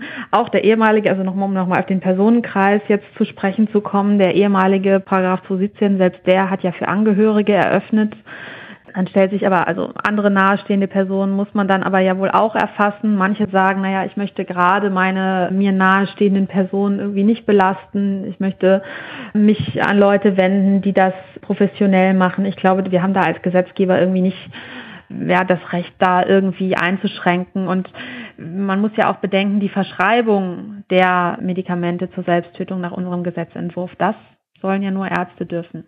Mhm. Sprich also die darüber hinausgehenden Unterstützungshandlungen, nur, nur die sind es ja, die im, im Endeffekt jedermann eröffnet sind. Und da sehe ich einfach keinen Raum zu sagen, das müsste man irgendwie einschränken. Ja, ich will jetzt gar nicht hier jede, jedes einzelne, jeden einzelnen Absatz durchgehen, aber wichtig wäre mir noch der Absatz 3. Niemand darf unbeschadet des äh, Paragraph 6, da kommen wir nachher noch zu, aufgrund seiner Berufszugehörigkeit untersagt werden, Hilfe zu leisten oder Hilfeleistung zu verweigern. Das interessiert äh, mich als Arzt ja besonders. Wie denken Sie, geht die Ärzteschaft künftig mit diesem Thema um? Schlägt das Zivilrecht da im Zweifel das Berufsrecht oder müsste das durchgeklagt werden? Vielleicht noch kurz im Hintergrund für Hörerinnen und Hörer, die das nicht wissen, dass ähm, die aktuellen Berufsordnungen der Ärzte, also nicht die Musterberufsordnung auf Bundesebene, sondern die Landesberufsordnung der einzelnen Landesärztekammern sehen, ich habe da keinen ganzen Überblick über ganz Deutschland, aber sehen in vielen Fällen vor, dass das äh, keine ärztliche Aufgabe ist und dementsprechend berufsrechtlich geahndet werden kann. Genau, die Musterberufsordnung sogar auch die ja dann vielfach äh, übernommen worden ist. Also die Krux ist, diese berufsrechtlichen Regelungen gibt es, gibt es noch, auch nach dem Bundesverfassungsgerichtsurteil. Sie sind aber ja wohl nicht mit dem grundgesetzlich verankerten Recht auf selbstbestimmtes Sterben und dem Recht dabei, Hilfe in Anspruch zu nehmen, vereinbar. Das heißt, wenn jetzt es eine juristische Streitigkeit über eine berufsrechtliche Maßnahme gegen einen Arzt äh, geben sollte und der das durchklagen würde, würde wahrscheinlich dabei rauskommen, die berufsrechtlichen Regelungen passen nicht mit dem Verfassungsrecht äh, überein, deswegen kann mhm. der Arzt auch nicht entsprechend bestraft werden. Das Problem ist aber, solange diese Normen auf dem Papier bestehen, haben sie natürlich Signalwirkung auf Ärzte. Mhm. Ähm, ist ja auch verständlich. Ja, und ich denke mir auch, wenn man es durchklagt, ne, also wenn man jetzt, weiß ich nicht, seine Approbation jetzt nicht vielleicht entzogen kriegt, aber zum Beispiel einem äh, bestimmte Tätigkeiten untersagt werden oder dann ist das ja auch erstmal, bis es durchgeklagt ist, ja, ganz schön geschäftsschädigend. Ja, ja, klar, den, genau. Für den Personen, ja. Genau. Und deswegen ist es klar, solange die, äh, diese Normen irgendwie auf dem Papier bestehen, ähm, ist es ja auch verständlich, dass, dass Ärzte sagen, naja, also dann begebe ich mich da irgendwie lieber nicht irgendwie auf berufsrechtliches Glatteis obwohl die Rechtslage eigentlich eine andere ist. Wir können nur als Bundesgesetzgeber kein Berufsrecht machen oder mhm. ändern. Das heißt, unser Ziel ist es, also die, die Ärztekammern wollen sich ja wohl ähm, irgendwie jetzt dieses Jahr befassen und hoffentlich dann auch mhm. ändern. Also wir können als Bundesgesetzgeber kein Berufsrecht machen, wir können nur mit der Norm im Prinzip ein klares Signal an die Ärzteschaft senden ja. und, und deutlich machen, hallo, das ist eigentlich zulässig. Ja, ja. Ja, ich bin auch sehr gespannt. Ich habe also die, die wenigen Stimmen, die ich dazu vernehme, es sind schon so im Sinne von, okay, das muss angepasst werden. Jetzt ist natürlich nur die spannende Frage, wofür sich denn dann die verfasste Ärzteschaft da ausspricht. Bin ich mal sehr gespannt auf die Debatte, insbesondere da, das wäre natürlich, da wäre eine Debatte wäre sicherlich schöner in Präsenzveranstaltungen zu führen. Ja, das wird nur wahrscheinlich dieses Jahr oder das wird dieses Jahr mhm. nicht der Fall sein, logischerweise, ja. ja. Spricht nach so einer Pandemie dagegen. Ich bin ein bisschen in Sorge, es ist ja wohl noch ähm, in der Debatte innerhalb der Ärzteschaft, ob das dann eine Sollregelung werden soll. Also statt nicht, nicht darf nicht, sondern soll nicht. Aber ich glaube, dass es eine so juristische Feinheit dann am Ende ist, dass die Signalwirkung weiter bestehen wird, wenn man das so, so löst. Und ich hoffe, dass es einfach ja. die Regelung fällt. Aber naja, die Ärzteschaft muss entscheiden. Genau. Genau, das waren vielleicht die, die wichtigsten Punkte, die man hier einmal aus dem Gesetzentwurf einzeln rauspicken kann. Alles andere wird dann äh, doch sehr weit, obwohl der jetzt gar nicht so lang ist. Das sind nur, ich sag mal, vier, fünf Seiten ungefähr. Und gut lesbar. Und gut lesbar, genau. Aber was vielleicht hier noch Erwähnung finden sollte, auch weil Sie es schon angesprochen hatten, ist die notwendige Beratung vor Suizid ein. Ähm, Sie schreiben da drin, dass eine, dass eine Beratung vorgeschrieben und notwendig ist. Ja, wie stellen Sie sich das vor? Äh, genau, also wir möchten die Beratung vorschalten vor die Verschreibung, also nicht vor jede, jede Form von Suizidhilfe, sondern ein Beratungsangebot soll es natürlich für, für, für jedermann geben und zu jeder Zeit. Und obligatorisch soll sie eben sein, wenn ein Arzt entsprechend äh, Medikamente verschreiben soll. Ähm, wir möchten im Prinzip ein bundesweites Suizidhilfestellenangebot. Die Länder sollen da in die Pflicht genommen werden, solche Stellen zu schaffen, die gerne von freien Trägern übernommen werden können. Es muss auch, denke ich, ein aufsuchendes Angebot geben, denn wenn Personen beispielsweise in Pflegeheimen nicht mehr mobil sind, in die Beratungsstelle zu kommen, dann müssen die ja auch Zugang haben und die Beratung dort soll ja einfach mhm. erstens mal offen, nicht bevormundend sein und soll dann einfach alles umfassen, was im individuellen Fall irgendwie ja, sinnvoll ist. Von medizinisch gegebenenfalls anderen äh, Handlungsoptionen, Palliativmedizin bis zu pflegerischen, sozialen Angeboten, Leistungen auf irgendwelche Unterstützung, sprich also wirklich, wirklich breit gefächert und individuell passend um sicherzustellen, dass ein, ach so, natürlich muss, muss sie auch umfassen, die, die Möglichkeiten zur, zur Hilfe zur Selbsttötung tatsächlich in Anspruch zu nehmen und mhm. den Ablauf dann, damit äh, die Person tatsächlich am Ende eine völlig informierte Entscheidung treffen kann und alle Aspekte gehört hat und kennt. Ich habe auch schon den Vorschlag gehört, dass man das mit den Angeboten zur Suizidprävention verbindet. Also weil die ja auch schon etabliert und relativ verbreitet sind. Ist das ein richtiger Ansatz? Ich finde wichtig, dass diese Beratungsstellen tatsächlich ergebnisoffen und nicht bevormundend mhm. und nicht drängend in eine Richtung agieren. Aber natürlich ist jede Form der Beratung und des Aufzeigens von Unterstützungsangeboten und äh, Zugänge schaffen zu Therapien und so weiter natürlich auch eine Form der Suizidprävention am Ende. Mhm. Mhm. Meine Kaffeemaschine ist ausgegangen, das ist immer ein gutes Zeichen, dass wir langsam zum Ende kommen müssen. also für mich natürlich die spannende Frage, also für mich im Sinne von äh, als großer Befürworter einer derartigen Neuregelung, wie geht es denn jetzt weiter? Also wie schätzen Sie den weiteren Verlauf der ja, Debatte, Möglichkeit zur Entscheidung zu kommen, bestenfalls noch vor der Bundestagswahl, Fragezeichen ein? Das hoffe ich auch, ja. Also wir haben nochmal gebeten, die parlamentarischen Geschäftsführer sich auseinanderzusetzen, ob denn jetzt nicht zeitnah eine erste Orientierungsdebatte stattfinden kann. Mhm. Die Signale waren da jetzt erst einmal, äh, nachdem wir den Gesetzentwurf vorgelegt haben, auch recht positiv. Und auch die Union, die ja bisher da das Vorgehen immer eher geblockt hat, schien dem jetzt aufgeschlossen. Mhm. Ähm, wir haben im Übrigen aber auch die Unterschriften zusammen, also es braucht ja fünf Prozent der Abgeordneten, um den Gesetzentwurf sonst in den Bundestag einbringen zu können. Und mhm. wenn das also mit der Orientierungsdebatte nicht klappt, werden wir entsprechend nur unseren Gesetzentwurf isoliert in den Bundestag einbringen. Mhm. Und das wird auf jeden Fall vor der Sommerpause ja dann klappen, klappen müssen. Natürlich, ja, müssen wir sehen. Mein Wunsch wäre es, erste und zweite, dritte mhm. Lesung vor der Sommerpause hinzubekommen. Ein Kollege von mir hat die Idee aufgemacht, wir könnten ja auch eine Sondersitzung im Sommer fordern, für welchen Quatsch wir alles immer schon Sondersitzungen gemacht haben. Warum nicht also auch zu dem Thema? Also sicherlich eine Herausforderung, aber mhm. mein Wunsch wäre es, ich werde alles daran setzen, dass wir es diese Wahlperiode noch hinbekommen, aber ich bin es nicht alleine, die es am Ende entscheiden. Es ist im Prinzip noch alles offen. Hm, ich bin ja Berufspessimist. Auf jeden Fall die Frage ist ja sozusagen, was ist denn zu erwarten oder zu, zu befürchten, ist auch von Seiten, also auf der konservativen Spanseite, sage ich mal, eine 217er noch in die Pipeline zu bekommen? Also mhm. doch wieder im Strafgesetz. Also es gibt ja dieses Gerücht tatsächlich, dass es Leute gibt, die sagen, naja, wir wollen im Prinzip 2017 so nochmal einbringen und gucken, Bundesverfassungsgericht, äh, andere Besetzungen, vielleicht geht die Entscheidung ja anders aus. Aber das halte ich für, ich, ich glaube eigentlich nicht, dass es passiert. Ich hoffe nicht, dass es passiert, aber es ist natürlich schon komisch. Die Kollegen der Union halten sich sehr, sehr bedeckt bis jetzt. Mhm ist eigentlich sehr wenig zu hören. Also es gibt wohl da irgendwie Treffen auch konservativerer, aber was da jetzt nun am Ende rauskommt, weiß eigentlich keiner. Ich denke, im Zuge der Orientierungsdebatte wird man da jetzt Farbe bekennen müssen und, und viele sind so, glaube ich, so geplättet von dem Urteil des Bundesverfassungsgerichts und der deutlichen Sprache, die das ja auch spricht, dass sie jetzt eigentlich mhm. sich zurückgezogen haben. Mhm. So ist mein, mein Dafürhalten. Das ist aber vielleicht ja auch nicht schlecht. genau. Ja, dann ganz herzlichen Dank für Ihre Einschätzung. Das ähm, sind wir mal gespannt, ob sich da noch eine parlamentarische Mehrheit für einen der Entwürfe, man muss ja vielleicht nochmal dazu sagen, das ist ja nur einer der vorliegenden Entwürfe, es gibt noch andere Entwürfe von anderen Abgeordneten. Ja, bessere. Entschuldigung. Ja. Gut, das ist jetzt hier subjektive Wahrnehmung, genau, aber äh, wir wollten einfach mal einen davon vorstellen, das ist vielleicht auch der am weitgehendste, äh, je nachdem, äh, wie man es sozusagen, worauf man da einen Fokus legt. Genau, aber es gibt dazu mehrere und hoffen mal, oder man würde sich ja schon wünschen, dass es dazu eine, eine offene gesamtparlamentarische Debatte gibt. Das wäre sicherlich dem Thema, würde dem gerecht werden. Jawohl. Freiling Pla. Dann wünschen wir Ihnen alles Gute weiterhin in der parlamentarischen Zeit, genau. Und wir sind gespannt, ob und wie dieser Gesetzentwurf dann debattiert werden wird.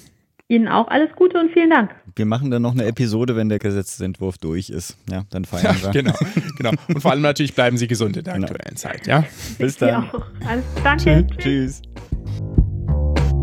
Und einen Vorteil hat es ja auch, wenn man etwas später schneidet. Gerade eben habe ich noch rausgefunden, dass Frau Helling-Pla just auch auf einen aussichtsreichen Listenplatz gewählt worden ist, nämlich auf den Listenplatz 15 der FDP Nordrhein-Westfalen. Bei der letzten Bundestagswahl hat, glaube ich, auch noch der Listenplatz 20 gezogen, insofern ein aussichtsreicher Platz. Und wir dürfen doch hoffen, dass wir sie auch in im nächsten Bundestag wieder begrüßen können. Also herzlichen Glückwunsch. Nun aber genug zum Interview und ab zum Murks. Today's doctors, drugs, and medical devices truly work medical miracles. But there are some as phony as a $3 bill. Pascal, was hast du denn mitgebracht? Äh, vielleicht erstmal ganz kurz, ich am Ende dieser Woche oder am Anfang dieser Woche, wir sind ja, zeichnen ja am Sonntag auf, also für alle, die es jetzt hören, letzte Woche Montag, habt ihr alle mitbekommen, dass die Impfungen in Deutschland mit AstraZeneca plötzlich auch ausgesetzt wurden, nachdem das in einigen anderen Ländern in Europa schon der Fall war in Deutschland aber nicht. Und ich war Montag zu diesem Zeitpunkt, als das kam, im Impfzentrum. Im Und wir haben da gerade mit. AstraZeneca geimpft. Im Kreisimpfzentrum. Genau, Im Kreisimpfzentrum, genau. Ja, ganz wichtig. Ich habe die Chance verpasst und habe da gerade mit AstraZeneca geimpft und hatte da Leute vor mir sitzen, als dann quasi jemand sag, kam und sagte, hier ist wohl in Deutschland ausgesetzt, ein Bundeswehrsoldat hat es gerade auf dem Handy gelesen, ja. Also denkst du, okay, wieso ist das die erste Nachricht? Dann kamen die ersten Leute aus der Impfkabine frisch geimpft und zeigten mir ihr Smartphone, ja, wo das die Anmeldungen drauf waren. Ja, Oh no. und ich so, jo, wir wissen auch noch nichts, aber wir haben noch nichts Offizielles, also impfen wir weiter. Dann haben wir uns dann natürlich kurz besprochen, ja, was machen wir jetzt damit, etc., etc. Und da das noch nicht fix war, also es gab ja nur so Einmeldungen von FATS, von Spiegel Online, etc. Und das kann ja auch alles falsch sein. Wir haben dann nur gesagt, okay, wir lassen jetzt vorne niemanden mehr rein, dass jetzt nicht noch mehr Leute hier sozusagen in die Impfstraßen laufen, aber äh, die Leute die jetzt in der Kabine saßen, wurden da alle noch kurz geimpft, bis dann die Meldung vom Ministerium kam. Die kam leider ein paar Minuten später. Das ist aber wohl nicht deren Schuld. Das kam sozusagen die übergeordnete Instanz darüber, nämlich das BMG hat das. Ich denke, dass da irgendwas nach außen gedrungen ist oder sie haben es halt echt versaut, quasi das zehn Minuten vorher loszuschicken an alle, ja. Weil diese E-Mails kamen sehr schnell weiter vom Ministerium und dementsprechend auch der Anruf bei uns, aber eben nicht schnell, nicht schneller als die Einmeldungen. Dementsprechend hatten wir großen Spaß, das Ganze aufzuräumen und zu erklären und alle zu beruhigen, die da gerade ihre Fragen loswerden wollten. Wer darüber mehr lesen will, ich habe dazu ein Interview gegeben, das wir hier in den Show Notes verlinken. So, jetzt aber. Jetzt haben wir irgendwie alle mitgekriegt, dass das wegen gehäuftem Auftreten von Fällen von Sinusvenusthrombosen war. Das habt ihr jetzt alle schon gehört und das ist ja erstmal eine politische Entscheidung gewesen, denn das Paul-Ehrlich-Institut, also unsere Behörde in Deutschland für unter anderem Vakzinsicherheit, hat einfach nur gesagt, wir empfehlen das ja, ob das dann gemacht wird oder nicht, dieser Empfehlung gefolgt wird oder nicht, ist ja nun mal noch eine politische Entscheidung, dass das als Bundesgesundheitsminister äh, insbesondere in so einer Lage, glaube ich, sehr schwierig ist, dann zu sagen, naja, dem folge ich nicht, das kann ich verstehen, wäre, ich könnte, würde mir das, würde es ungern in seine Haut stecken und zu sagen, naja, scheiß drauf, wir hören eh schon nicht auf die Wissenschaft, machen wir hier jetzt auch nicht, ja. Kann man, glaube ich, schwer machen, zumal ähm, das wurde auch ganz gut berichtet bei Hard aber fair und auch äh, in der Welt publiziert, dass das Kanzleramt da schon relativ strikt war und meinte, Helge Braun ist ja auch Mediziner, ne? gesagt hat, nee, das sollten wir auf jeden Fall machen, aber selbst wenn Spahn gesagt hätte, komm, wir machen weiter, so wie Herr Lauterbach das ja auch gefordert hat, der hat ja auch gesagt, ich weiß nicht, ob ich mich da im Kanzleramt gegenüber hätte durchsetzen können, weil das ist, glaube ich, so der springende Punkt. Da gab es weitere Personen, die das mit abgewogen haben und die gesagt haben, wir sollten lieber stoppen, bis wir sozusagen Klarheit haben.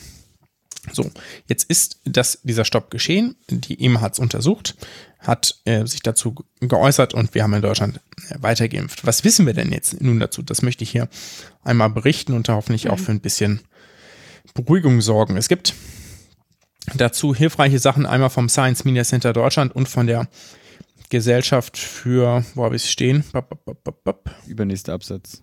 Stellungnahme der Gesellschaft für Thrombose und Hämostaseforschung.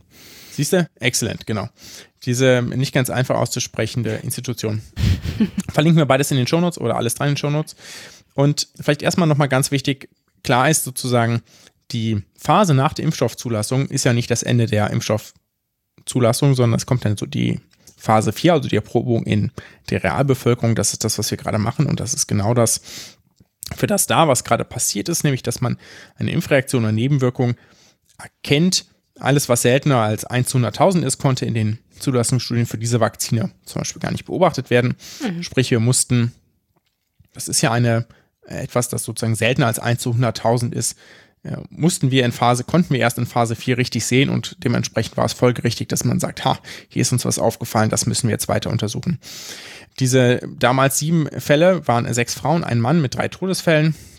Mittlerweile gibt es weitere Verdachtsfälle. Ich weiß, stand jetzt 21, sozusagen keine aktuelle Zahl, deswegen werde ich hier keine nennen. Und dann macht man eine sogenannte Expected versus Observed Analyse. Das ist relativ simpel. Also man fragt sich, also es ist schwierig zu rechnen, aber sozusagen vom Prinzip simpel.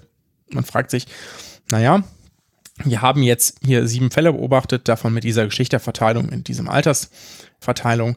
Wie viele hätten wir denn erwartet, wenn wir nicht geimpft hätten? Also man fragt sich, wie viele Personen in der Normalbevölkerung hätten diese Diagnose bekommen innerhalb dieses Zeitrahmens, wie viele davon wären weiblich gewesen, wie viele wären männlich gewesen, so Pi mal Daumen und zieht dafür alle verfügbaren medizinischen Daten heran, die man hat. Und wenn man dann feststellt, naja, das liegt da drüber, dann ist dann immer noch die Frage, liegt das denn wirklich sozusagen statistisch ausreichend sicher drüber? Und das war hier der Fall. Dementsprechend hat das Paul-Ehrlich-Institut gesagt, hier besteht, ähm, also so viele hätten wir auf keinen Fall erwartet. Wir hätten ein oder zwei Fälle erwartet in der Zeitraum, in dem diese sieben Fälle aufgetreten sind. Das ist deutlich mehr als zu erwarten war. Dementsprechend gibt es da einen Hinweis, der untersucht werden muss. So. Diese Stellungnahme der Gesellschaft für Thrombose- und Hämostaseforschung ist ähm, super, weil die Grundlage dafür eine sehr rasche Forschung eines der führenden, ja, ich weiß gar nicht, wie man das, wie man ihn am besten mittelt, Transfusionsmediziner und Immunologe, auf jeden Fall Professor Andreas Greinacher ist, der auch Mitglied in dieser Fachgesellschaft ist. Und die sind sich sehr sicher, den Pathomechanismus dieser Sinusvenenthrombosefälle aufgeklärt zu haben. Oder recht sicher. Sie sagen schon auch, dass es noch andere Möglichkeiten gibt, aber die sind da schon relativ sicher. Mhm. Die schreiben auch nochmal, Stand 19.3., dass bei mehr als 1,6 Millionen verabreichten Impfdosen mittlerweile über 13 Fälle einer Sinusvenen- oder Hirnvenenthrombose berichtet wurden. Die traten vier bis 16 Tage nach der Impfung auf und bei 12 Frauen und einem Mann im Alter von 20 bis 63 Jahren auf. So. Bei den Patienten lag gleichzeitig eine Thrombozytopenie vor, also zu wenig Blutplättchen, die auf ein immunologisches Geschehen als Ursache der Thromboseneigung hinweist. Das kann man sich jetzt irgendwie nicht schlecht vorstellen, ne? wenn man Thrombose ist ja quasi ein Verklumpen von Blutplättchen und wieso sollte man dann zu wenig haben? Ähm, es gibt Prozesse im Körper, bei der dann gleichzeitig so viele Blutplättchen verklumpen, dass daraus ein Mangel entsteht. Mhm. Beziehungsweise dann sozusagen peripher zum Beispiel nicht mehr genug ankommt und dementsprechend peripher da, wo Blut abgenommen wird, mhm. es eben nicht mehr explizit genug Blutplättchen mhm. gibt. Und jetzt schreiben die sozusagen, durch die Impfung kommt es wahrscheinlich im Rahmen der normalen Reaktion, die der Körper darauf haben soll, der soll ja quasi mit einer leichten Entzündung reagieren, anfangen mit dem Impfstoff zu arbeiten, ja, äh, das Immunsystem soll stimuliert werden zu einer Antikörperbildung gegen Oberflächen Protein von diesen Blutplättchen. Ja, also etwas, was immer auch so rein theoretisch passieren kann, gibt es auch immunbedingte Thrombozytenverklasterung. Ja, gibt es als seltene Krankheitsbilder, dass jemand das automatisch bildet. Und ähm, hier kann das eben auch passieren, dass eine Antikörperbildung gegen diese Plättchenantigene stattfindet. Und die sorgen dann für eine Thrombozytenaktivierung, also für diese Verklumpung die sehr ähnlich aussieht wie ein Krankheitsbild, das jetzt auch schon so ein bisschen durch die Medienlandschaft gegeistert ist, nämlich eine Heparin-induzierte Thrombozytopenie, eine HIT. Ja. Ähm, das nennt man HIT-Mimicry, also das ist nachahmt. Das sieht aus wie bei einer HIT, nur dass es keine HIT ist, weil diese Patienten haben ja alle keine Heparin bekommen. Mhm. Ist relativ HIT, zumindest eines der Krankheitsbilder, als, die als HIT bezeichnet werden, ist auch relativ gefürchtet, weil das schon stark auf Patientinnen und Patienten wirken kann, um es ganz einfach zu beschreiben. Und diesen Mechanismus konnten die eben bei vier dieser Patienten nachweisen. Und äh, diese Antikörper treten eben nicht sofort auf, sondern vier bis 16 Tage nach der Impfung. Es braucht ein bisschen Zeit, bis die gereift sind. Das hat äh, mehrere Vorteile, wenn dieser Mechanismus so wäre, wie er ist. Ähm, deswegen ist das eigentlich eine gute Nachricht. Es klingt jetzt ja erstmal kurz dramatisch, ne? Aber eigentlich ist das eine gute Nachricht, weil es bedeutet, dass es zum einen keine andere Grundlage dafür gibt, dass jetzt Leute, die mit diesem Vakzin geimpft worden sind, überall Thrombosen entwickeln. Und dass es jetzt aufgrund dieser immunologischen Genese ist, auch jetzt nicht so ist, dass Leute, die zum Beispiel eine positive Thromboseanalyse haben, eine bekannte Thrombophilie haben, äh, andere Thrombosefaktoren haben, die sowas so begünstigen, jetzt nicht unbedingt gefährdeter sind, weil es mhm. eben halt eine entsprechende mhm zufällige, bisher ungeklärte Reaktion des Immunsystems ist. Also was die hm. Faktoren sind, die das begünstigen, wird sich eben hoffentlich noch herausstellen. Da gibt es bestimmt irgendwelche Faktoren, die da auch eine Rolle spielen, aber das ist eben noch unklar. Und der weitere Vorteil ist, man kann das tatsächlich relativ gut diagnostizieren und man kann es auch behandeln. Und zwar unterbrechend behandeln und nicht nur im Sinne von palliativ behandeln. Mhm. Die empfehlen jetzt da, das ist natürlich recht sportlich, ja, Nebenwirkungen, die drei Tage nach der Impfung äh, anhalten oder neu auftreten. Ja, zum Beispiel Schwindel, Kopfschmerzen oder Sehstörung. Haha, viel Spaß in der Notaufnahme mit den ganzen mhm. Kopfschmerzpatienten jetzt, ja, die äh, zum Glück alle nichts haben werden. Macht man halt ein Blutbild, schaut, sind die Thrombozyten niedrig oder nicht. Das ist relativ kostengünstig. Macht gegebenenfalls noch ein paar weitere Thromboseparameter. Und nur wenn es da sozusagen Hinweise gibt, kann man einen Test auf diese, auf die Hit machen. Ja. Das geht auch schon Und- nach drei Tagen, weil du vorher meintest, das fängt erst nach vier bis 16 Tagen bräuchten die. Um Genau, die- das ist das, was die empfehlen. Größer drei Tage. Ja. Ach so, ähm, in der Stellungnahme. So. Dann kann man einen Test auf einen Hit machen. Das ist ähm, nicht mehr ganz so günstig, geht aber auch noch. Irgendwie ist besser, als die alle durch ein sag mal, MRT zu schieben oder Schädel-CT. Und damit kann man dann herausfinden, sozusagen, ist das einer der Patienten, die immunologisch darauf so reagieren, wenn das dann dieser Mechanismus ist und es kein anderer ist. Und wenn das der Fall ist, dann kann man den hochdosiertes intravenöse Immunglobuline geben. Die sind auch, ist jetzt irgendwie super crazyes, ja, an Medikamenten, die wir haben. Und dann kann man das damit unterbrechen, diese Kaskade. Und ich finde das deswegen so geil, dass das gar kein Murks ist, sondern ich finde das geil, dass man Montag den Stopp verkündigt, Hm. äh, weil man diese Fälle hat, sich da jemand hinsetzt und sagt, hier, ich, das ist meine Expertise, das kriege ich raus. Und Freitag hauen die das Ding raus, ja. Und haben so viele Daten gesammelt, dass sie sich relativ sicher sind, dass es das ist und wollen es jetzt quasi diese Woche, wenn ihr den Podcast hört, in dieser Woche soll das publiziert werden. Beeindruckend, ja. Wahnsinnige wissenschaftliche Le Leistung, wenn das jetzt auch noch genauso stimmt. Super Nachricht für alle, die sich noch Sorgen machen, ob sie sich denn in ihrer Konstellation damit weiter impfen lassen sollten. Und dass es auf jeden Fall weiterhin sehr selten bleibt, eine mögliche Nebenwirkung dieses äh, Impfstoffes ist, aber dann eben auch es klare Diagnostikkriterien gibt, Diagnostikmöglichkeiten und im Zweifel auch Therapiemöglichkeiten gibt, falls diese sehr seltene äh, Nebenwirkung auftritt. Trotzdem gibt es noch auch andere Möglichkeiten, die noch nicht ausgeschlossen sind. Äh, ich sag mal DIC, ITTP, AHUS, um ähm, Genau. der Fachwelt hier kurz Genüge zu tun. MFG, ja. So, habt ihr noch Fragen dazu? Nee, perfekt. Äh, Du hast äh, mich von einem Telefonat mit meiner Omi entbunden, weil ich werde ihr einfach den Link schicken und dann kann sie sich das anhören und weiß jetzt, ob sie sich mit AstraZeneca impfen lassen soll oder nicht. Ja, ja, Da würde ich ja fast eher den Link, den er ja auch reingepackt hat, zum MyLab-Video. Ja, stimmt. ja auch noch Der ist kurz glaub ich, Ein bisschen Gut. ja, ja, ja. Aber dann sind wir durch, ne? ja. Ja, für euch, für unsere Hörerinnen. Bleibt gesund, macht gesund. Nobody knew that healthcare could be so complicated, complicated, complicated, complicated.